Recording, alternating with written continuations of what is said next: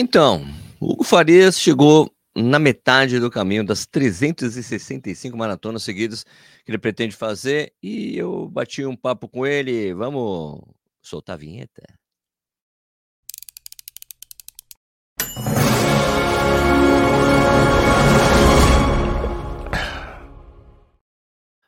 Bom dia de novo, seja bem-vindo ou bem-vinda ao Corrida no Ar. Meu nome é Sérgio Rocha. Hoje é segunda-feira, dia 27 de fevereiro de 2022. Essa é a edição número 136 do programa Café e Corrida, uma live que rola segunda a sexta, às 6 horas da manhã, no YouTube, depois vira um podcast que fica disponível nos principais agregadores. Então, se você está assistindo ou ouvindo isso depois da publicação, obrigado pela sua audiência. Obrigado também para quem está ao vivo aqui comigo neste momento também, claro.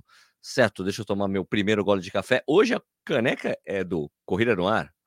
Temos a caneca do Café e Corrida. Temos a caneca do Corrida no Ar. Quer comprar alguma delas? Ah, fácil. É só você ir lá no site que está aqui na descrição, né? Tem caneca do Café e Corrida, tem caneca do Corrida no Ar, tem camisa do Corrida no Ar, tem camisa do Café e Corrida, tem uma série de produtos, tem um livro sem coisas que todo corredor deveria saber e você ajuda a gente desta maneira, ok? Caneca do Corrida no Ar, bora.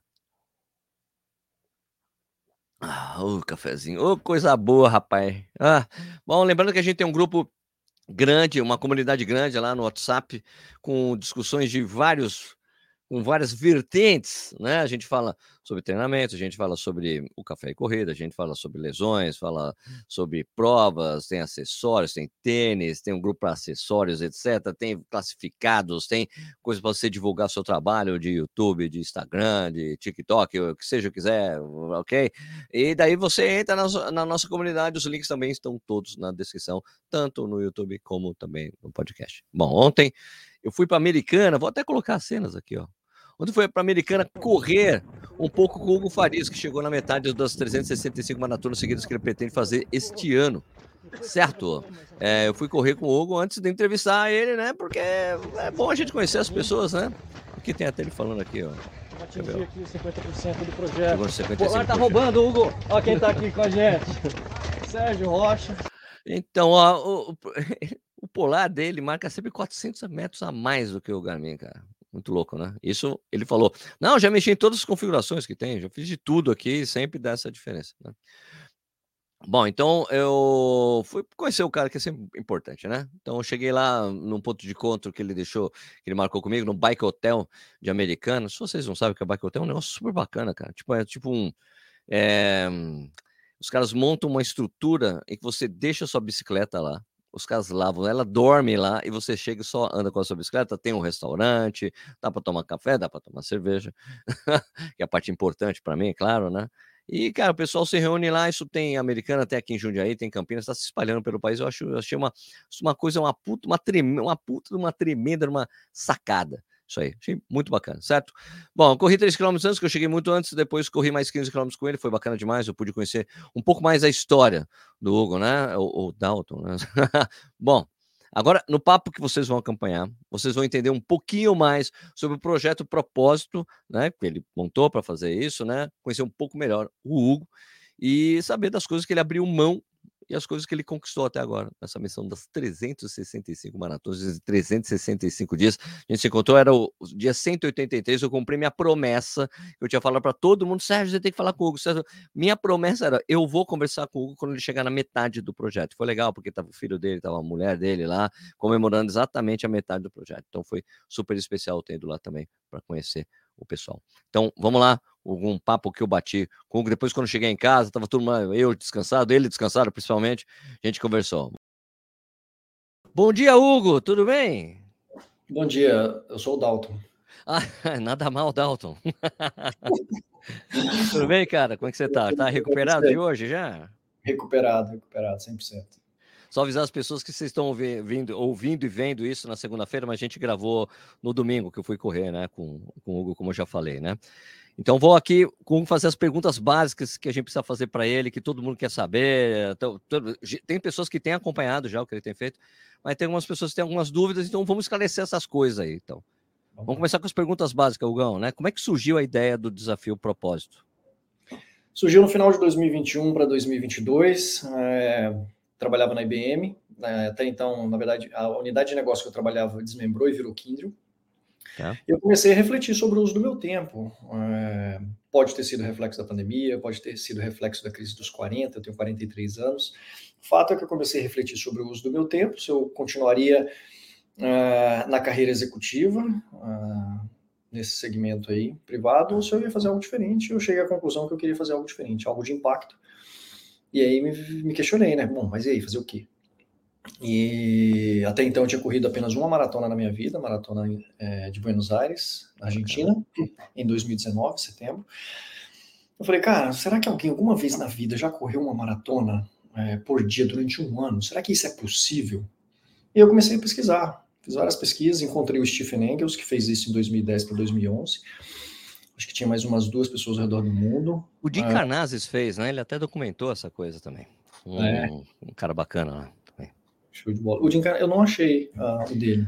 O Jim Carnazes, ele, ele, na época, cara, é, nos primórdios das mídias sociais, ele fez um blog, cara. Depois escreveu um livro. Pegou todas as postagens dele, ele, mas assim, ele, cara, ele ia. Era uma coisa meio louca, porque ele ia de trailer, ele ia para cada estado, ia para várias cidades fazendo isso. Então era uma logística muito doida, assim. Foi muito bacana. Sensacional.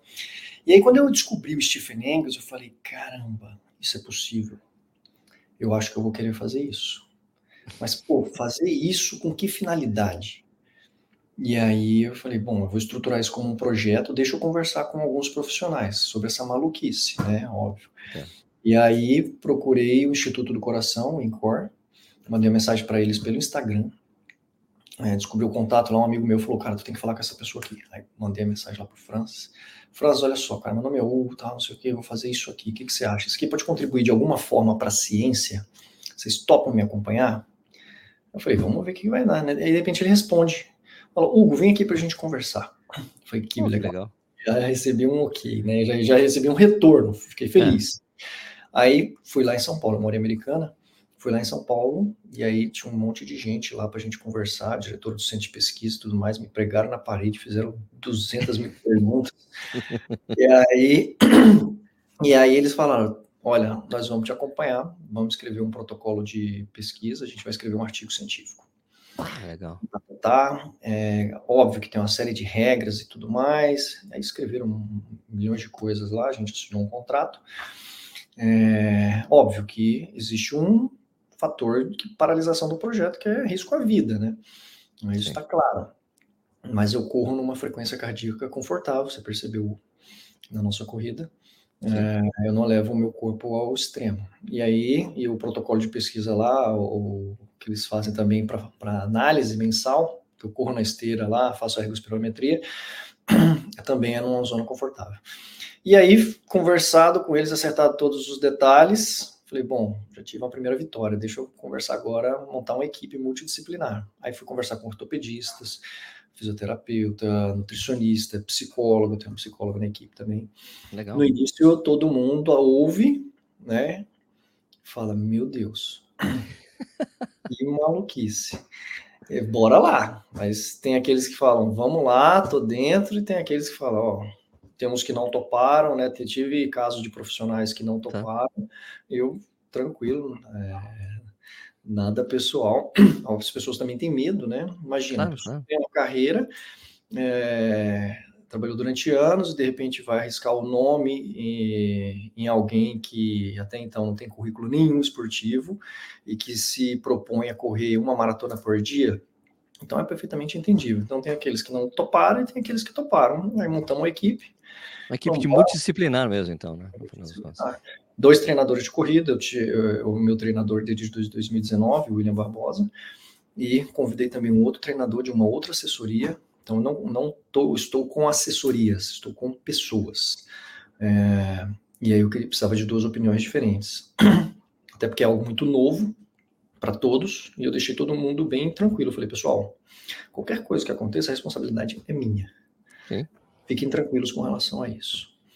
Aí, óbvio, com o passar do tempo, fizemos todo o processo de treinamento e tal, começamos, uh, e aí a confiança da equipe ela vai aumentando conforme os resultados vão aparecendo. Então, hoje está todo mundo satisfeito, feliz da vida e tal. Tá é, assim que tudo começou. E aí, é, voltando à pergunta original, é, quando eu decidi estruturar isso como um projeto, para poder identificar qual seria o propósito. Não? Então, o propósito é inspirar pessoas, gerar uma contribuição para a ciência, para a medicina, para o esporte, é, mostrar que nada é impossível, que pessoas comuns, assim como eu, são capazes de realizar coisas extraordinárias. Só acreditar, montar um time, seguir em frente, e um dia de cada vez. Então, não penso nas 365 maratonas. Terminei hoje, estou pensando na maratona de amanhã. Então, eu faço todo o processo de recovery hoje e penso amanhã. E, cara, como é que foi, é, já que você mesmo disse que você só tinha corrido uma maratona até então, como é que foi a sua preparação para esse desafio? Que você falou para mim, não, passei por um processo de treinamento para poder realmente começar a fazer todos os dias. Como é que foi isso aí? Sim, então fiz a maratona em 2019, é, quando foi em 2020 eu migrei para o triatlo, comecei para me desafiar um Ah, pouco. primeiro você foi trair o movimento Corredores do Brasil. Eu piada. Eu falei, não, correr, só correr não tá dando certo, não. Vamos precisar de mais um pouco mais de desafios. Tá. Aí fui pro triatlo, fiz triatlon de 2020 a 2022, no meio da pandemia aí. É, eu planejava fazer o meio Iron de Sampa no ano passado, mas aí abortei por conta dessa ideia. E, e aí voltei só para corrida. Mas eu já vinha com volume é, bom de treinos por causa do triatlon, né, de 2020 a 2022.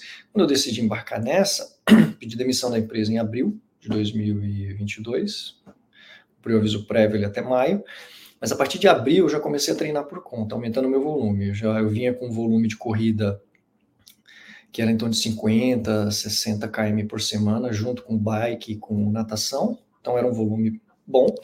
Uh, depois eu parei com, com bike e natação, fiquei só na corrida, eu aumentei o volume para 100. Quando a equipe foi formada, montamos uma planilha de treino, a planilha ficou pronta em junho, então eu treinei por conta abril, maio, em junho saiu uma planilha de treino que tinha é, volume significativo, né? Tinha volume na semana que chegava a 200 km. É, hoje eu faço 300 por semana, mas Sim. durante o treinamento chegou a 200, 205 km por semana. Tinha semanas que é, é, eu tinha uma maratona para fazer sexta, sábado e domingo. Tá. Sequência, né? Porque o objetivo era me preparar para eu chegar bem para iniciar.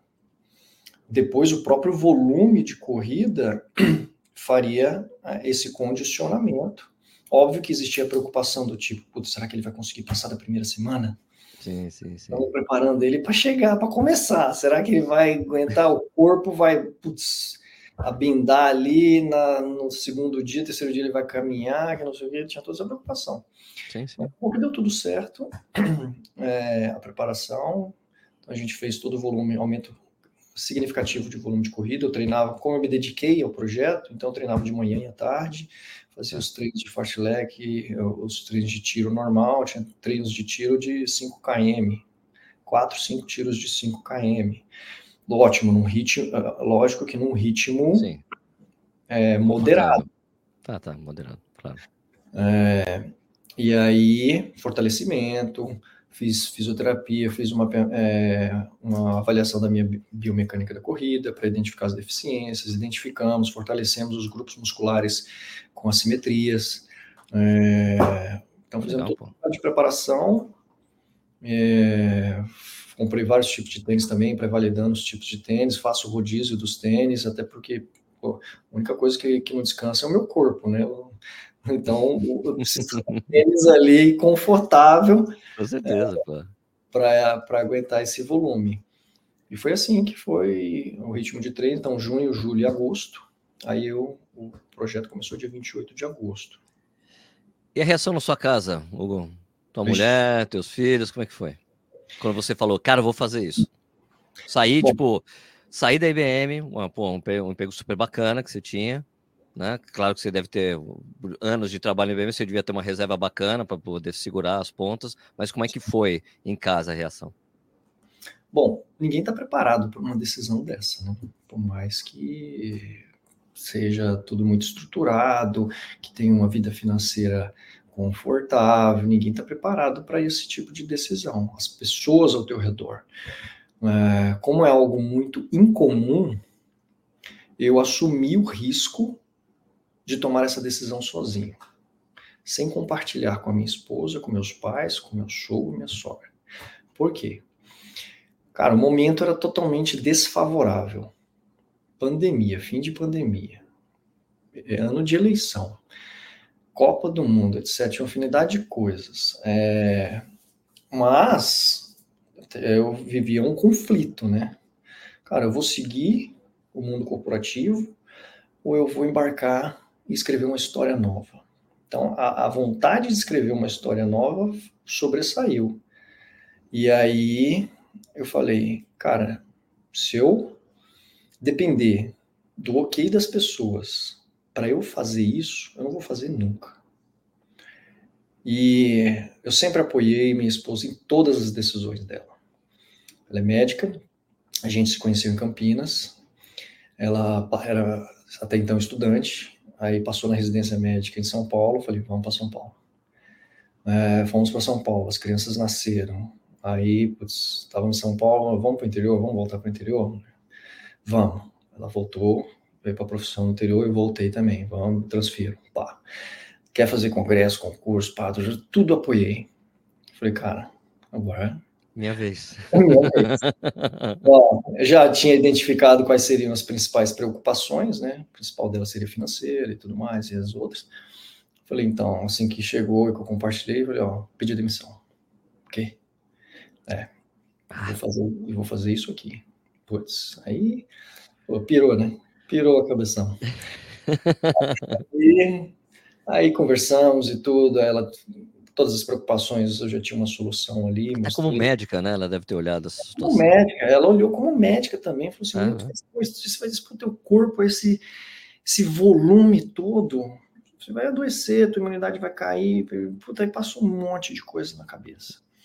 Falei, fica tranquilo, para tudo isso, ó, tá isso aqui. Ó, já tinha mapeado uma série de coisas. Eu falei, bom, vou ter que atacar as, as preocupações. Então, claro. Vamos atacar preocupação por preocupação. Então, beleza, e foi. E foi assim com os meus pais, foi assim com o meu sogro, com a minha sogra. Deu, rolou uns estresses, sim, é inevitável, é, mas é, teve, tem um apoio. Eu falei, cara, deixa eu começar. Deixa eu começar. O pior que pode acontecer, eu quebrar a cara, quebrar, na verdade, na corrida ali, acontecer alguma coisa, lesionar, beleza, a gente revê Pode ser que não dê certo, né? Mas é, pode ser que não dê certo. Aliás, o risco de não dar certo é muito maior do que o risco de dar certo. Com certeza. Mas eu acreditava fortemente nisso e acredito, em nenhum momento passou pela minha cabeça desistir disso. E eu falei, nós vamos para frente e vamos fazer. Aí comecei a estruturar tudo, aí bolei camiseta, aí fiz todos os negócios. Então, então, no início rolou sim uma resistência, até porque as pessoas têm medo. A gente vive numa zona de conforto e é, eu decidi arriscar. E essa resistência virou apoio, né, Hugo? É, demora um pouco, mas aí. aliás, por falar em resistência, aliás, por falar em resistência, teve também a reação do pessoal de Americana, né? Será que esse cara vai conseguir uma semana? Duas semanas? Ah, você até falou que o pessoal estava fazendo aposta, é isso? Ah, tinha, em tudo quanto é lugar tinha grupo de apostas, até porque é um negócio comum, é, o mais natural é, é as pessoas pensarem, é, esse cara vai quebrar, porque todo, quem corre já conhece o que, que é fazer uma maratona, né? 42 quilômetros. E a gente tem o costume, é, pode ser até é, uma, não sei, não é, o termo é mito, alguma coisa assim, mas é, costume mesmo de falar assim, ah, geralmente você faz duas, três, no máximo cinco maratonas em um ano. E aí vem esse maluco e, e tá falando que vai correr todo dia, como assim? não vai aguentar uma semana, não dou um mês. Então tinha um monte de bolsa de apostas. Bolsa de apostas. É, eu falei, ah, não tem problema. É, o que eu sabia é que assim, eu, receberia críticas, é o mais natural. Sim, claro. Com o, tempo, com o tempo você converte essas críticas, dúvidas, descrença em apoio. E tem aqueles que querem continuar criticando, ficar na cornetagem, tudo bem, não tem problema nenhum. Mas agora você vira o vereador da corrida, né? A gente estava correndo hoje, Hugo, Hugo, Hugo, Hugo. Todo mundo chamando você, dando um apoio, esse, né? Esse é um lado legal de, de fazer sempre o mesmo trajeto. Me questionam sim. muito, né? Mas, pô, você faz o mesmo trajeto sempre? Eu falo, sim, falo o mesmo trajeto sempre. Mas isso não, não, o psicológico, como é que fica? Não é cansativo? Não, minha cabeça já sabe a dificuldade que vai encontrar. Você viu ali como é que é o nível de dificuldade, você viu uma parte do trajeto. É, então já sei a dificuldade que eu vou encontrar. Óbvio que tem as variações de clima, mas eu sei os pontos. Na minha cabeça, automaticamente, na hora que eu esqueço de olhar para o relógio assim e me alimentar a cada 20 minutos, se eu passo num ponto, eu já lembro e me alimento e me hidrato. Se tem, tem um dor de barriga, eu já sei onde que é o banheiro mais próximo. Tá. Então, tem uma série de vantagens. E tem um engajamento local, né, que é o que você presenciou. Então, com o passar do tempo, a, a cidade vai se envolvendo também, as pessoas vão se envolvendo, é, aquela dúvida vira torcida, então o pessoal começa a torcer a favor também. Então, é, um, é um negócio legal. Tem muita torcida na internet também, né, Hugo? Porque eu recebi muita mensagem. Sérgio, você tem que falar com o Hugo, Sérgio. Eu falei, cara, vou falar com o Hugo quando ele chegar na metade. é, daí eu realmente falei com o Hugo, tá chegando na metade, eu quero ir correr com você aí e tal, né? É. E... Aliás, hoje a sua mulher estava muito feliz, né? Pô, chegou na metade, graças a Deus. Ela vai ficar mais feliz ainda quando chegar na última. Não, mas tem, tem uma galera de longe que acompanha, tem gente do Brasil inteiro, tem gente de fora do Brasil, é bem bacana. Eu não tenho um alcance ainda grande nas redes sociais, está crescendo de forma é... orgânica mesmo. Orgânica. E, mas um fala para o outro e tudo. Então, às vezes eu abro a live assim, que eu faço três lives no dia, né? Eu faço uma de abertura da maratona, para registro, uma de chegada, e um resumo à noite que eu falo todos os dados. E deixo meus dados também lá no Strava, tudo aberto. Quem quiser acompanhar, tudo, é tudo, tem motivo para esconder nada. E aí o pessoal fala, não, sou aqui da Paraíba, do Acre, do Rio Grande do Sul, eh, da Irlanda, do Japão. Muito legal. Cara, e você teve, teve uma lesão aí que pintou no caminho, daí foi, foi legal ter corrido com você hoje, até para entender quando aconteceu, né? E foi exatamente quando você mudou o terreno que você estava correndo. Né? Você podia contar para gente? Eu já estava na minha zona de conforto, né? Eu corri uma maratona por dia no mesmo lugar, já tinha virado a minha nova zona de conforto.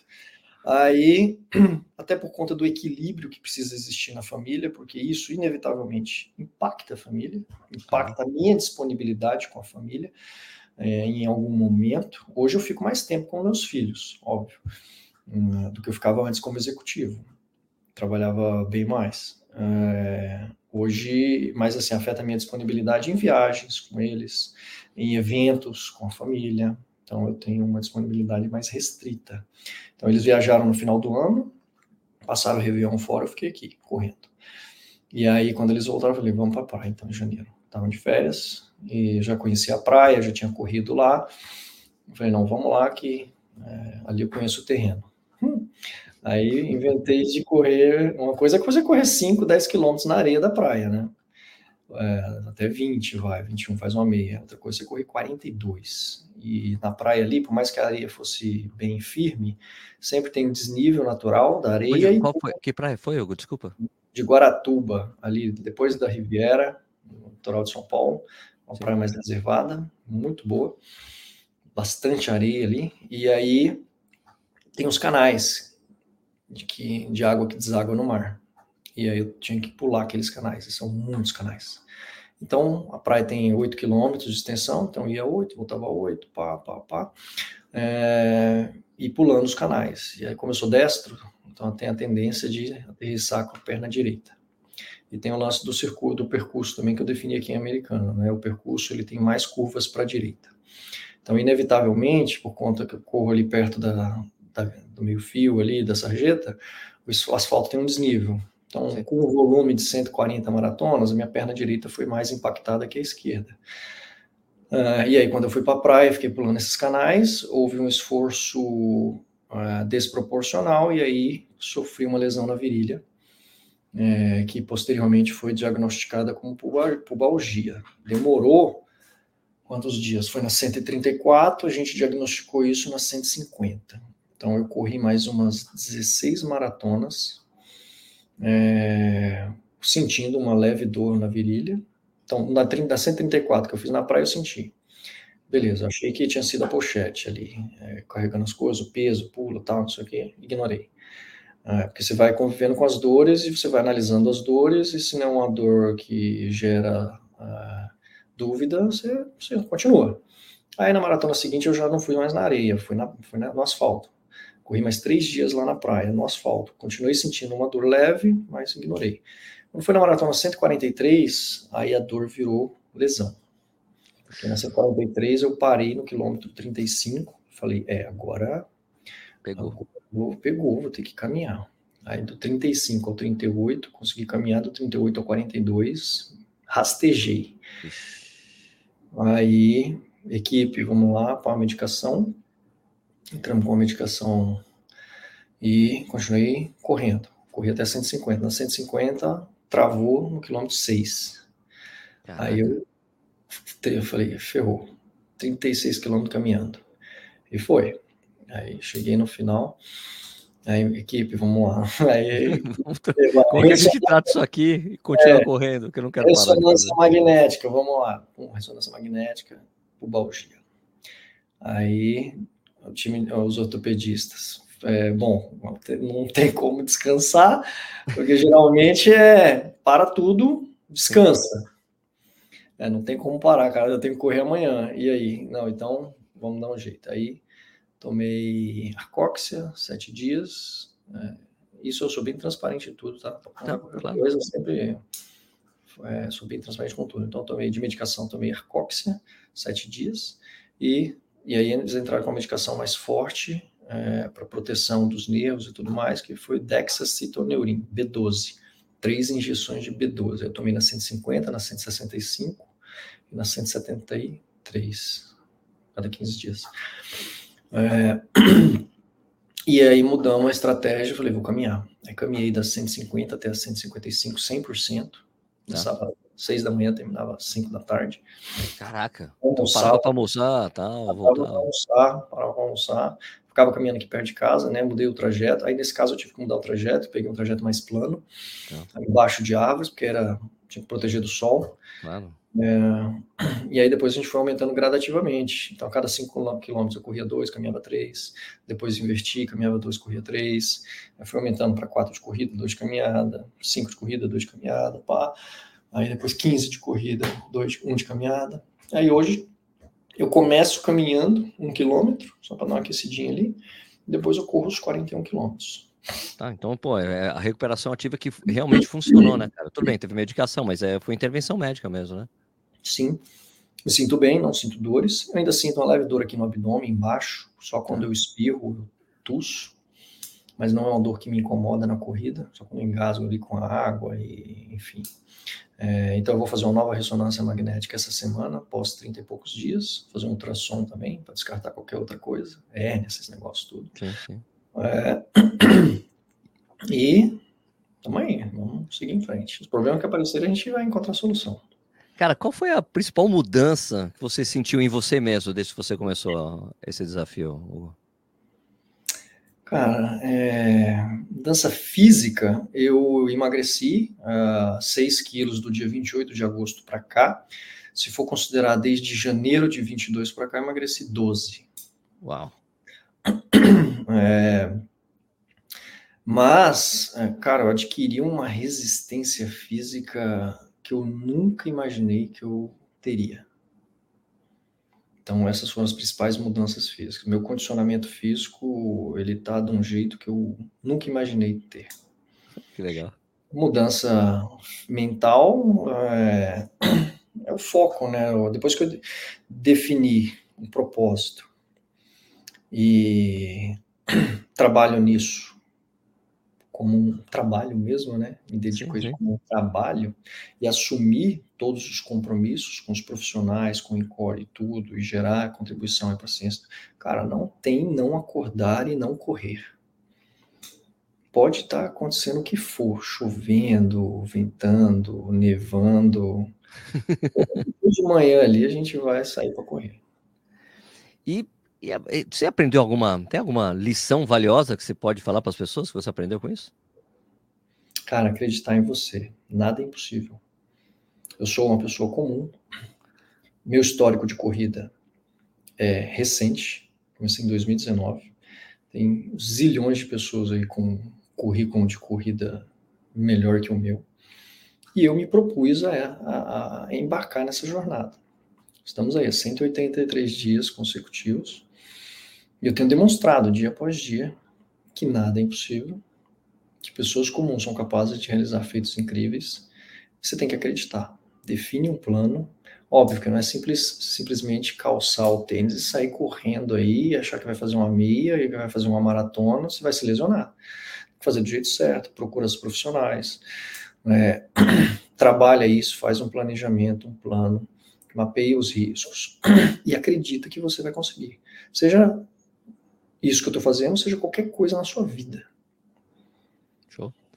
Hugo, as pessoas podem ajudar o seu desafio, né? Você, tem uma, você fez uma loja agora com os produtos, né? Fiz. É, para camisetas, tinha muita gente pedindo, né? Cara, como é que eu consigo? Quero comprar uma camiseta dessa e tudo. É, e eu tinha feito camisetas para o desafio 100, a maratona 100 a gente fez um evento e muita gente pediu, então fiz camisetas e muita gente comprou e o pessoal da, da, da, internet, do Instagram começou a pedir também. E eu falei, ah, me manda um direct aí, a gente vai tratando, só que, cara, é muito complicado é, ficar gerenciando isso. aí conversei com a equipe de, que cuida aqui de rede social também, Aí eles toparam, não, vamos montar uma loja virtual. Aí criaram a loja virtual, tá bem mais prático agora, fica tudo pronto. Quem compra, compra, paga no cartão, no Pix, já vem todos os dados, já imprime a etiqueta de, de envio, é só colocar na caixinha aqui, levar no correio, não precisa nem fazer nada, já tá tudo pago. Então ficou bem mais prático. Então, Melhor, né? 5% do valor da, da camiseta a gente vai reverter para instituições. Pá, legal. Estamos conversando aí com, com o Hospital do Câncer de, é, de Barretos e, enfim, outras coisas vão surgir aí. Cara, agora vamos falar de futuro. Eu sei que você mesmo já falou. Eu só penso na maratona do dia seguinte. Mas você, o que, que você vai fazer depois da sua última? Você vai fazer uma, aquela churrascada, ficar comendo até morrer e bebendo? Como é que vai ser? A última maratona vai ter chopp liberado para todo mundo. vai ter chá verde holandês? vai ter chá verde holandês. Depois que acabar isso, eu vou querer descansar um pouco, fazer uma viagem com a minha esposa. É... Falar com a molecada, molecada, fica quieta aí, vocês seguram ponta aí, cara. Chama a sogra para cuidar deles, nós vamos viajar, porque ela é uma baita parceira. No início foi resistente, mas, meu, super parceira, agradeço demais. E aí vamos viajar um tempo e depois, cara, vou ver o que eu vou fazer. É, óbvio que é, a minha vida daqui para frente ela deve girar em torno do esporte. Não sei ainda o que eu vou fazer. Tem algumas opções, mas isso é cenas próximos capítulos. É, mas... Sem spoilers, sem spoilers. Spoiler, mas é, me identifiquei muito com isso. Acho que é importante a gente encontrar um propósito. E, e é isso. Acho que daqui para frente vai ser em torno do esporte. Hugo, pô, queria agradecer muito primeiro a sua receptividade hoje, quando fui correr com você, teus amigos, foi super bacana. É Dalton. É Dalton, desculpa. é Dalton, nada mal, Dalton. E, cara, eu vou continuar acompanhando você, velho. E eu provavelmente vou estar no último dia. Vamos tentar fazer agitar alguma, alguma coisa para esse último dia da sua última maratona. A gente já até conversou sobre isso, mas sem spoilers. Sem spoilers. Né? Vamos ver se consigo ajudar nesse sentido aí, falou? E vou estar acompanhando aí, espero que as pessoas. Vou deixar também os links da sua loja, também do seu Instagram, do seu Strava, tudo na descrição para o pessoal que está ouvindo e assistindo a gente poder acompanhar também, tá? Show de bola. Para mim foi uma satisfação te conhecer é, e estar tá aqui conversando com o teu público. Sempre à disposição. Espero que tenha gostado da corrida hoje aí. Foi, foi bom demais. 15 km, show de bola. É, eu fui na preguiça, né? Só fiz um pouquinho só. Tinha que obedecer a treinadora, a planilha. A planilha era 18. Antes de você chegar, eu corri 3, depois eu corri 15 com vocês, foi bacana. Quem quiser me seguir aí, eu Farias 365 no Instagram e no YouTube. No YouTube a gente tem uma série de vídeos lá que conta toda essa jornada. Perfeito. E no Strava é o Hugo Farias. Hugo, cara, valeu. Obrigado aí pelo seu tempo de descanso aí para você falar comigo. Valeu, obrigado. Um forte abraço. Então é isso aí. Espero que vocês tenham sanado alguma das dúvidas que vocês tinham em relação ao Hugo e ao que ele tem feito, tá? Lá em Americana eu tentei conversar, convencer o Hugo a participar da Maratona de São Paulo, da São Paulo City, né? Porque daí você faz uma maratona, na maratona, daí você encontra com as pessoas, né? Que tem acompanhado, acho bacana. E, cara, olha só, o último dia do Hugo, do, do projeto dele, dia, é dia 27 de agosto. É o dia da maratona fila. Cara, seria perfeito terminar e uma maratona bem organizada com um monte de gente. Ia ser muito bacana, né? Pô, Vamos lá. Vamos ver isso aí. Ah, então, todos os links para você acompanhar o que o Hugo tem feito tem aqui na descrição. Tem o Strava, tem o YouTube, tem o Instagram, tá? Você acompanha tudo que ele tem feito. Beleza? Espero que tenha ficado bem claro para todo mundo que rolou. Show? Vamos falar dos comentários então. Ah, isso. Foi super obrigado, Hugo, de novo, por ter falado comigo aqui, tá? Vamos ali ver então os comentários do último vídeo.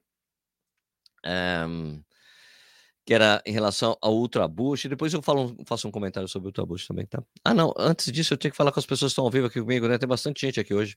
Vamos lá, Eric Oshiro, tem Cocai, Mariano Menezes, Fernando Bordinho Matius, Cecília Corpus, Adilson Martins, Vladimir Sibuski, Duplo Ferreira, Gabriel Ferreira, Valdemar Ceterra, Junivete, Valdemar Campos, Corrida Forte, AG, AG, Marcos Ostrovski, Randai Yoga, Randall, ô Randall, e aí, velho?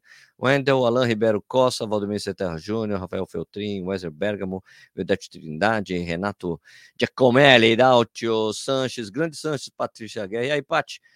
Carlos Pereira, André Souza, uh, Jorge Paulo Oliveira, Zólia Bolognese, Reinaldo Brito. O pessoal falando que o Hugo é o Forrest Gump brasileiro. É, é Forrest, como é que é? Gump Farias, Gump Farias. Uh, o pessoal comentando aqui, top geral, irado que o Hugo chegou à metade do projeto, que siga bem, pô, muito louco, né? aliás, deixa eu fazer uma correção que, na verdade, o Jorge Paulo Oliveira falou aqui, né? Que o Jim Canazzi, na verdade, ele não fez 365 dias, não sei porque estava isso na minha cabeça. Ele fez 50 maratonas seguidas em 50 dias. Ele fez todos os estados americanos em 50 dias e terminou correndo a maratona de Nova York. Então, por isso que o Hugo não encontrou a coisa do Forrest, do, do Jim Canazzi, porque o Jim Canazzi não fez isso mesmo. Não sei porque estava isso na minha cabeça. Então, uma correção Obrigado aí, Jorjão. Valeu, obrigado. Uh, obrigado aqui. Ele até falou aqui, né? É um de Canazes. Escreveu o livro 50 Maratonas em 50 Dias. Pois é, foi isso, 50 Maratonas em 50 Dias. Passou muito mais disso, né? Só que, é, em geral, nos finais de semana, o Jim corria provas e durante a semana ele fazia virtual, ele fazia a distância, tá bom? Rodolfo Menezes falando aqui, bom dia, Sérgio. O poder de influenciar que o esporte tem é incrível. Estou correndo há 793 dias consecutivos, influenciado pelo desafio 365 do Corrida no Ar, criado pelo Sérgio em 2021, e não pretendo parar isso aí, Rodolfão. Boa. Aqui o Solomon Bonanese falou uma coisa importante aqui, história fantástica de planejamento e determinação, exatamente, são essas duas palavras-chave isso aí que o Hugo tem feito. Uma coisa que a Paty falou aqui também muito bacana, independentemente se faríamos o mesmo ou não, o cara é super exemplo de dedicação e persistência, projeto bacana por envolver ciência e aumentar a possibilidade de novos estudos sobre o esporte. Eu achei bacana mesmo, essa parte é interessante, né? Bueno, uh, aqui o Wilson falando. Bom dia, Sérgio. Bela iniciativa do Hugo. Parabéns pela entrevista. Valeu. Bom dia. E muito interessante esse desafio, Sérgio Grande Sérgio. Valeu. Valeu, Julião. Então vamos agora para os comentários lá. Eu ia falar, né? Dos comentários do vídeo da, do Ultra Boost na semana passada, na sexta-feira. Tem a, a, enquete que eu tinha feito aqui, né? Você ficou interessado no Ultra Boost? 63% falou que não, porque só usaria se ele tivesse as 239 gramas, né? Que estava informação errada no site. E 37% sim, mesmo com 293 gramas, o interesse da pessoa. Que era, ah, você ficou tão decepcionado quanto o Sérgio em relação ao peso do Tabush? Essa enquete e essa pergunta vocês podem responder no Spotify, tá? Para quem acompanha por lá, tá bom? Tomás Irayama. Quando entrei no site brasileiro, vi que já tinha algo errado. O feminino tamanho 36 era mais pesado que o masculino tamanho 40. Queria saber qual é a conta que eles fizeram. 30% mais leve? Ah, é um erro mesmo. Stephanie Silva. Fiquei impressionado com o peso dos pigmentos de cores. O branco 239 e o preto 293. Mas gostei do treino, né, Sérgio? Do Ferreira, sim, fiquei. Até o estagiário vai se ferrar. William, Roland Patrício, ficou na dúvida que quase arrancou os cabelos. É, realmente, quase arranquei mesmo. Camila Cássia, se fosse mais leve, seria perfeito, principalmente pela durabilidade dele. Eric Almeida, cerca de 40% gramas do antigo para esse. Será que vem a surpresa do Ultraboost 23 de acordo com a aceitação do Light? Eu acho que virou Light agora, tá? Eu acho que não tem Ultraboost normal. Acho, o que eu entendo é isso. Pelo menos é o que tá meio que na minha cabeça deve ser isso mesmo. Essa era a época de lançamento mesmo do Ultraboost. Por um lado, sim, mas pelo preço não iria comprar de toda forma. Sim, muito pesado. Sabe o que é pior? Me decepcionei duas vezes. Ontem, empolgado sobre esse novo tênis, esperava um tênis leve, me decepcionei com as 293 gramas, com teu vídeo. Achei que tinha lido errado, mas me empolguei junto contigo. Rafael, não fiquei não, mas fiquei com dó do Sérgio pela decepção. Até colocou vinheta de abertura no fechamento do programa. é, realmente isso aconteceu. Agora, vamos aqui compartilhar a tela dos comentários no YouTube. Aqui, os comentários do YouTube do, do mesmo vídeo, aqui embaixo. Uh, William. Paixão, esqueceu o meu comentário. 293 não consideram retorno, realmente ficou preso no passado. Aqui esqueci o seu comentário. Não dá para ler todos os comentários ao vivo, William, tá bom? Sinto me desculpa. Se eu for ler todos os comentários, a gente não sai do programa nunca. É, Ju Souza, o Gus Souza falou: que decepção, hein? O tênis ficou mais leve, mas nem tanto. É o fato que voltou a ser um tênis de corrida é, de médio peso da categoria, é verdade. O Anderson Silva falou que no vídeo tênis certo está confirmado que pesa 300 gramas. Ah, bom, até falei que no vídeo não. No vídeo a gente viu que o peso estava isso aqui. Não mandaram para mim, né? Aparentemente só mandaram para o tênis certo o, o, tênis, então daí ele pôde pesar mesmo. Questão de lógica. Sérgio, você é ótimo até quando lê errado o peso do tênis. eu não li errado, estava no site, eu não li errado. O que estava errado era a informação que estava lá. Ah, cara, eu queria fazer um comentário, sabe que é o seguinte? Eu achei que tanto no, no, no vídeo que eu fiz sobre o Ultrabush, como no podcast, eu acho que, cara, o interesse no Ultrabush caiu assim absurdamente. Era um tênis que era o tênis. Cerca de ali, sei lá, oito anos atrás, sete anos atrás, só se falava de Ultrabush, mesmo o tênis sendo mesmo pesado, era o tênis. Só que ele foi fazendo tendo essa transformação de virando meio que o tênis casual e, e cara no pé de todo mundo. Eu acho que simplesmente o tênis ele não não permaneceu como um ícone de corrida, sabe? Entende o que eu quero dizer? Um, eu vou dizer o que é um tênis ícone de corrida: Nimbus, Pegasus, né? Isso aí são tênis ícones, né? Até o, o Pro Runner, né? Que agora mudou de novo para Rider, né? Virou o mesmo nome. Que são tênis que se associa diretamente à corrida. O Ultra Boost não tem mais essa associação. Então, não sei se as pessoas conseguem realmente se atrair mais por ele para ele se voltar a ser um tênis que a pessoa possa ser uma das primeiras coisas que ele pensa no tênis de corrida, pensar no Ultra Boost, ou mesmo os vendedores de lojas especializadas, sabe? Vocês entendem o que eu quero dizer? Eu não sei se ele perdeu o mojo de tênis de corrida com essa transformação de um tênis casual com cores vivas, não sei o que lá, ele acabou virando um tênis que não está mais ali que as pessoas consideram como compra. Não sei se vocês pensam assim como eu, mas é um tênis que parece que ele perdeu algo, perdeu meio que a essência com o tempo, passado dos anos. Né? Vocês não acham? Ele deixou de ser essa coisa ícone, né? Sei lá, é isso. É isso que eu acho. Beleza? Então é isso aí. Vamos fechar o programa de hoje, né? O que o Café e Corrida fica por aqui. Então, se você gostou do vídeo, por favor, deixa um like. Não esquece de deixar o like na live é, e no vídeo depois que ele é publicado. Por favor, se inscreva no canal se você gosta, que a gente faz aqui diariamente, de segunda a sexta, o Café e Corrida, super bacana. Adoro fazer esse conteúdo, ter todo dia uma coisa legal para vocês falarem sobre corrida. Todo dia tem um assunto muito bacana. E você, por favor, pode avaliar a gente no Spotify, tem como você avaliar o podcast. Deixe seus comentários, as nossas perguntas e as nossas enquetes que a gente deixa lá também. Pode deixar os comentários quando você quiser, pode conectar a gente aqui no YouTube também. E eu queria desejar, aqui no YouTube, ou aqui no Spotify, porque tem um vídeo também, também no, nos podcasts mais.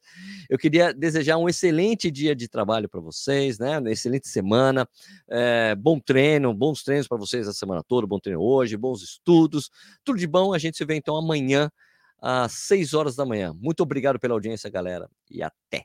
Tchau. Ah, peraí, eu tenho que colocar, eu quase fechei sem colocar a vinheta. Ou Sérgio, você tá esquisito esses dias. Tchau.